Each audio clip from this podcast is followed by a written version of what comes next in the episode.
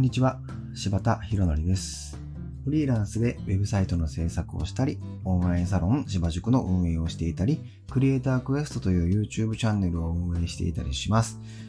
今日はウェブサイトを作ったらユーザーに届けたいというテーマでお話ししたいと思います。えっとですね、昨日公開したあのスタンド FM の話の中にアクセス数の話とかコンバージョン率の話をしたと思うんですけど、まあ今日はなんかそのアクセスの話っていうのをちょっとしてみたいなと思います。で、今日お話しする内容は、まあ、あくまで僕の個人的な意見になりますので、まそこはあらかじめご了承ください。えーっとですね、あの、まあ、こんな僕にでも、ウェブサイトの制作の依頼って、まあ、いただくことがあるんですね。えー僕の場合でしたら、まあ個人でお店を営まれてるお客様が比較的に多いんですけれども、えーまあ最近でしたら自転車屋さんのサイトをあの制作させてもらったんですが、で、まあ、そういった個人のお客様のホームページをこう新規で作って、で、それを公開した時って、最初、やっぱりなかなかこうアクセスがない時間っていうのがやっぱりあるんですよね。要はまだ Google 先生にも認知されてないし、信用もされてないし、だからアクセスがあるとしても、すでにそのお店さんのことを知っている方や、まあそのサイトのことを知っている方が中心になるんですね。でも、このアクセスがあまりない時間をこうなんとかできないかなって最近すごく考えるようになりまして、で、まあさっき言った自転車さんのサイトでは、まあ、結構ね、いろんな工夫をさせてもらったんですけれども、いずれにしても新規のサイトをパッとこう何もせず公開するだけでは、どうしてもなんかあまりアクセスのない時間が存在してるよなーっていうのを感じてます。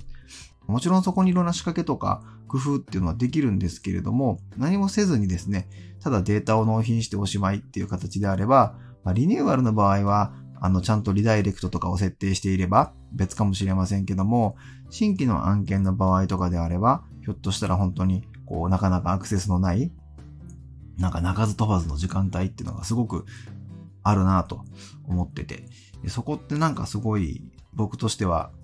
なんか作ったけど、ちょっとこう、虚しい感じがしてしまったりするので、うん、ちゃんとアクセスしてもらえるところまで、うん、なんかデザインしたいなって思うわけですよ。で、そういうことをしようって思ったら、ユーザーがウェブサイトにどういう手段でアクセスするのかっていうのが分かってないとできないなっって思ったんですよね。なんかもしこれを聞いている方が、なんかウェブ制作のね、今勉強中の方とかでしたら、なんかどんな手段があるか思いつけますかね？うんなんだろうな。例えば、えっ、と、クライアントさんが自分たちで名刺を作って、そこになんか URL とか、まあ場合によっては QR コードみたいなものを入れて、えー能動的にこういろんなところに名刺を配りに行った。そしたらその名刺をもらった人がその URL とか QR コードを見て、えーサイトにアクセスしてくれるかもしれないですよね。まあ、チラシとかも同じような、うん、と効果が得られるかもしれません。まあつまりそういうふうに直接 URL を入力してくれるか、QR コードを読み込んでもらって、サイトにアクセスしてくる手段ってありますよね。まあこういうのはあのダイレクトアクセスって言ったりするんですかね。まあそれが一個の手段ですね。まあ他にもっていうと、そうですね、インターネット広告。まあこれにはいろんな種類があるのですけれども、まあ、例えばリスティング広告とか、あの、別名検索連動型広告と言ったりもしますけど、これは、あの、特定のキーワードで Google とかで検索したときに、自然の検索結果よりも上の方に、あの、ほら、広告って書いて、いろんな企業さんの広告出たりすると思うんですけど、あそこがまあリスティング広告っていう枠だったりするんですけど、ああいう広告のところからまあクリックしてもらって自分のところに、えアクセスしてもらうっていう手段ですね。まあ広告費はもちろんかかりますけども、一個の手段としてはありますよね。うんまあ、リスティング広告以外にもバナー広告とかいろんなまあ広告の種類はまたあるんで、まあそれもえー目的に応じて使い分けた方が効果的かなとは思ったりしますけど、まあそこまで行くと話が長くなるのでちょっとやめといて、まあインターネット広告っていう手段があるよねとか。まあ他にも、あのー検索エンジンから来るパターンもありますよね。えー、公開してすぐっていうのは、あの、Google 先生も自分たちが作ったウェブサイトのことを信頼してくれてなかったりするので、なかなかこう上の方に来たりはしませんけども、あの、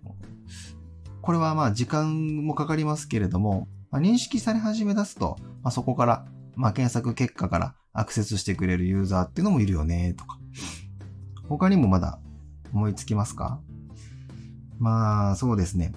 誰かがブログか何かを書いてて、で、そのブログの中に、あ、いいサイト見つけたっていう形で自分たちが作ったウェブサイトを紹介するみたいな感じでこうリンクを貼ってくれて、そういうリンクを踏んだユーザーがあの自分たちのサイトにアクセスしてくれるっていう手段もありますね。えー、これはまあ紹介っていう形ですね。まあ、あの、リファラルとかそういう言い方をしたりしますけども。はい。リファラーかな？とか。で、まあ、まだあって、まあ、これはもう今のやつに結構似てるんですけど、まあ、一応分けるとするならば、SNS、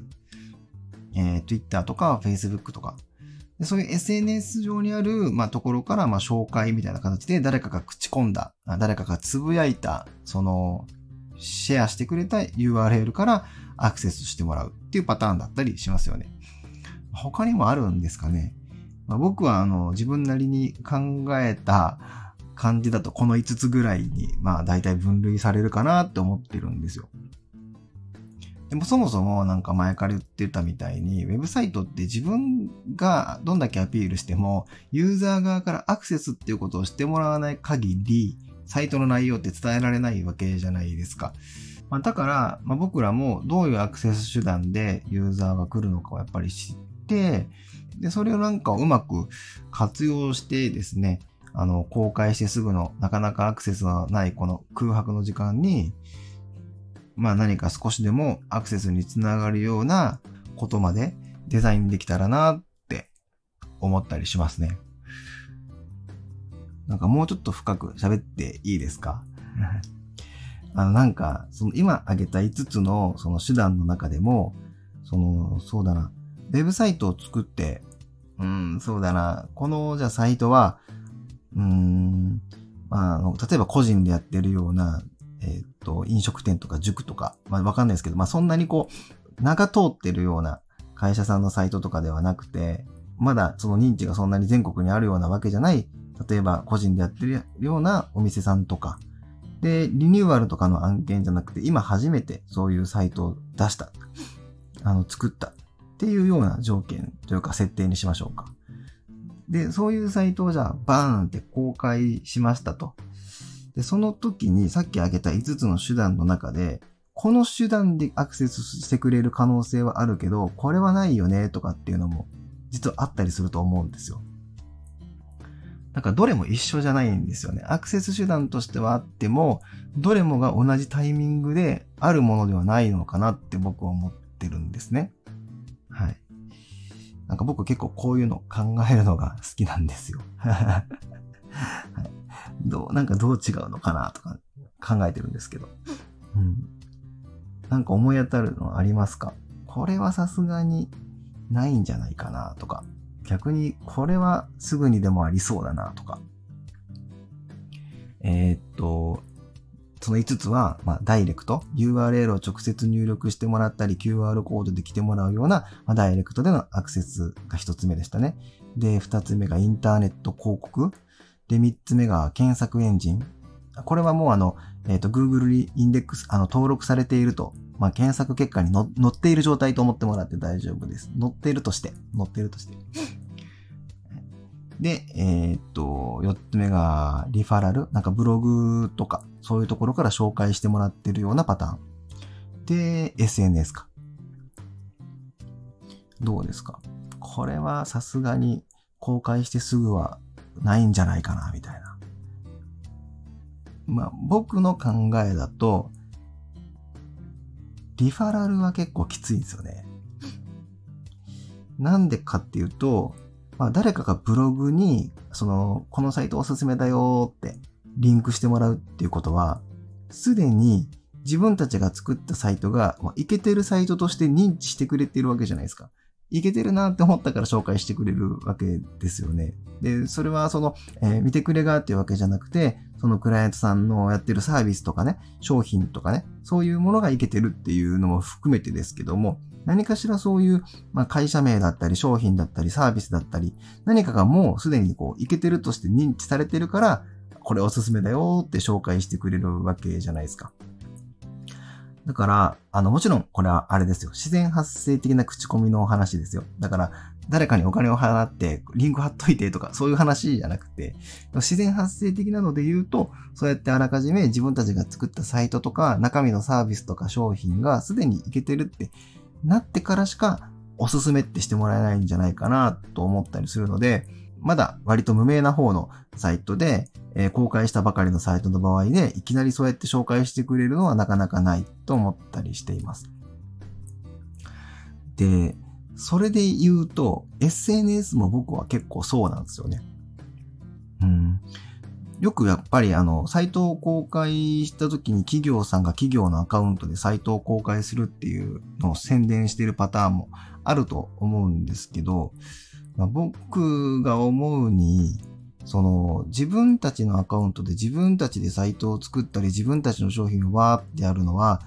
もうある程度前提の条件が成り立ってないと厳しいって思ってるんですよ。で、それは何かっていうと、そのアカウントだったり、その会社だったり、まあ、または個人かもしれませんけど、その人だったりに、すでに信用がないときついと思ってるんですよ。信用がどれだけあるアカウントなのかっていうところがポイントでで、それがあった上で自分たちでサイトを紹介するには比較的効果はあるかもしれませんけど、今作ったばっかりのサイト、まあもちろんそういう場合って、SNS のアカウントもね、新しく取ってるっていうケースも多いのかなと思うので、まあ、要は信用ポイントが溜まってないようなアカウントで、そうやってやっても、あんまり響かないんじゃないかなと。思ってるんです。だから自発的にやるっていうのもそこまで、まあ、効果ないような僕は気がしていて、で、あの、まあ、これ完全に僕の個人的な意見ですからね。その、僕そういうなんかのマーケティング本とかそんなん読んでやってる言ってるわけじゃなくて、僕の完全な個人的な意見ですからね。あの、僕の意見としてはそういうふうに捉えているし、えー、っと、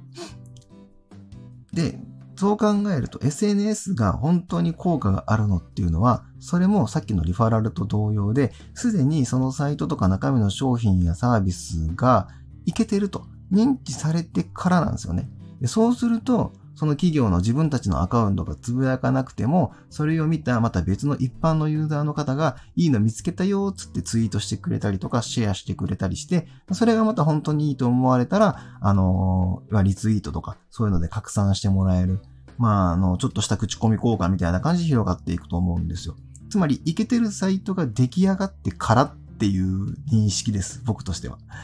はい。なので、公開時点すぐにでもそんなにガンガン活用できるものではないんじゃないかなと思いますし、公開した時点でガンガン活用するんだったら、それまでの間に、サイトできるまでの間に、その自分たちのアカウントの信用ポイントをすごく貯めておかないと、まあ、厳しいんじゃないかなっていうのが僕の意見ですね。となると、残った3つぐらいしか最初の時点でのアクセスって見込めないなって思ったりするんですよね。えー、つまりダイレクト。これはクライアントさんが主にならないといけませんが、能動的にあの動いていただいて、名刺を配ったりとか、あの、チラシを配ったりとか、まあそういうことをしていれば、まあ全然あり得ると思いますし、まあ、むしろあの、そのね、能動的に動いた分結果も見えるのかもしれないなと思うんで、まあダイレクトはありだと、まず思ってます。で、インターネット広告ですね。インターネット広告も、やっぱり広告を出せば、すぐに例えば検索結果の上の方だったりとか、まあ、バナー広告だったりとか、まあ、出してくれるわけなので、まあ、比較的、まあ、費用対効果って見えにくいとは思いますけど、あの、まあまあまあ、その何もしないよりはアクセスあると思うんですよ。まあ、だからなんかよくあるパターンで言うと、なんか LP 作りますっつって、で、LP ってもね、基本的にもリスティング広告出して勝負するみたいなところが多いと思うんですけれども、まあそうやってアクセスをね、見込むのはあり得るのかなと思ったりはします。で、まあ僕個人的な話をすると、僕のお客様の場合は、まあさっきも言ってたみたいに、まあ、個人のお客様とかが多かったりするわけですよ。ってなると、リスティング広告を、えー、出し続けるのにもやっぱり費用がかかったりするし、まあ最初だけ出すっていうのでももちろん使えるんですけれども、まあそこまでの恩恵を多分受け入れないと思うことも多かったりするので、えー、まあ費用に対してね。だから、あんまり僕自身は提案することは別のこと考えましょうって多分言うんで、えー、っと、あんまり言わないんですけど、でも手段としては全然あるのがインターネット広告ですね。だから、インターネット広告にもいろんな種類があるので、あの、それも一個ずつ勉強してみると、あの、どういう使い分けが、まあ、認知効果に向いてる広告とか、あの、アクセスアップに向いてる広告とかもやっぱありますしね。そういうのも知ると面白いのかなと思ったりします。で、あとは検索エンジンですね。えー、検索エンジンは、あの、まあ、これもやっぱり今もすごく多いアクセス手段の一つだと思うんですよ。で、むしろちゃんとね、あのー、いいサイトを作ってれば、まあ、上位に来ると思うので、うんと、そういうサイトをしっかり作れれば、あのー、継続的にアクセスも見込めるので、ただ、やっぱりそこに行くまでに時間がかかるんですよね。やっぱ Google 先生との信頼関係が最初はないですからね。で、Google 先生との信頼関係がどんどん上がってきたら、やっぱりなるべく早めに紹介してくれる、まあ、つまり上の方で、順位の上の方で紹介してくれるわけで、なんで、まあ、正直 Google 先生次第っていう部分はあるので、まあ、多少受け身なところはあるのですけれども、まあ、あの、長いスパンでね、Google 先生との信用を築き上げればですね、えー、比較的いい効果があるんじゃないのかなと思ったりしています。はい。まあ、なので、アクセス手段1個取ってみても、どういう時にどういうアクセス手段があるのかってかん深く考え出すと結構面白いですよ。僕は結構そういうの面白いし、えー、日々そういうのを実験してます。うん。どういうアクセス手段がいいのかなって。結構僕、その辺はすごく実験してて、まあ、サロンの中とかではこういう実験してこういう感じだったとかいうのも結構言ったりするんですけれども、うん、ですね。すごくいろんな、あのー、実験をさせてもらってたりしますね。僕今まであんまり SNS とか、あのー、そんなに自分プライベートで使うことはなかったのですけど、まあ、いろいろ実験してみようと思っていろんなあの、SNS をちょっとかじりついて、で、飽きたらやめるみたいなことをしてるんですけど、まあ、さっき言ってたみたいに、その SNS は、まあ、やっぱりすごく便利なツールで、今もすごく使えるものだとすごく思うんですよね。まあ、ただし、アカウントの信用っていうものが僕むちゃくちゃでかいと思ってるから、まあ、どれだけこの信用のあるアカウントになるかですよね。まあだからそのためにはなんかこう、嘘をつかないとかもそうですし、ちゃんと自分たちがやってきたこととか実績とかそういうものがトレースできるようになっていることも多分大事だし、うん。そういうアカウントになった時には、ちゃんとあの自分たちのサービスにユーザーを呼び込めるアカウントになるんじゃないかなと僕は思ってたりします。はい。まあ、というのも僕自身もオンラインサロンやってますけど、まあ、ほぼツイッターだけであれやってみた、ある種僕の実験だったりもするんですよね。まあ、僕はね、そんななんかこう、ツイッターの使い方うまい方とかではないですけども、なんとなく、ああ、こういう感じかなっていうのは見えた部分は結構あったので。なんでまあ、最近はもう、なんでしょうね。あの、あまりこう、あそこに心がない状態で やってます。はい。まあ、という感じで、まあ、いろんなアクセス手段があるので、あとはこれらを使って僕はなるべくお客様のサイトを公開したら、なんか公開した時点で、そこにちゃんとユーザーが来るように、あの、あらかじめいろいろ種をまいておくっていうのが結構僕やったりするんですよね。まあ、さっきも言った、その検索エンジンも認知してもらうまでに時間はかかりますし、そのじゃあ誰かがシェアしてくれたり、誰かがそのブログとかで公開、誰かがブログとかで紹介してくれたりするのにもいいサイトになってからじゃないですか。で、インターネット広告も費用対効果があまり得られないことを考えたりすると、本当にサイトを公開した時点で、クライアントさんがこう能動的に動いてくれた部分でしかかアクセスがあまりないこの空白の時間っていうのが、まあ、僕のパターンはですよ。僕のお客様のパターンではあってしまうんで、何もしなければ。だからこの僕、ここの期間ちょっと嫌なので、もやもやしちゃうので、えー、あらかじめにそこの期間がないように、そのサイトを制作する時点から結構こう種を任してもらって、サイトを公開した時ぐらいにちゃんとそこにそのアクセスがあるような状態になんか持っていくようなのが結構そういうのを考えるのが好きです。はい。あの別にこれがいいとか悪いとかはまた言うつもりは一切なくて、うん、僕はそういうのが好きだっていうだけの話です。はい。僕の趣味思考の話でした。ということでですね、えー、今日はウェブサイトを作ったらユーザーにアクセスしてもらいたいというテーマでお話ししてみました。えっ、ー、と、オンラインサロンの芝塾の方でもこういった話をまたしてますので、興味がある方はぜひ覗いてみてください。では、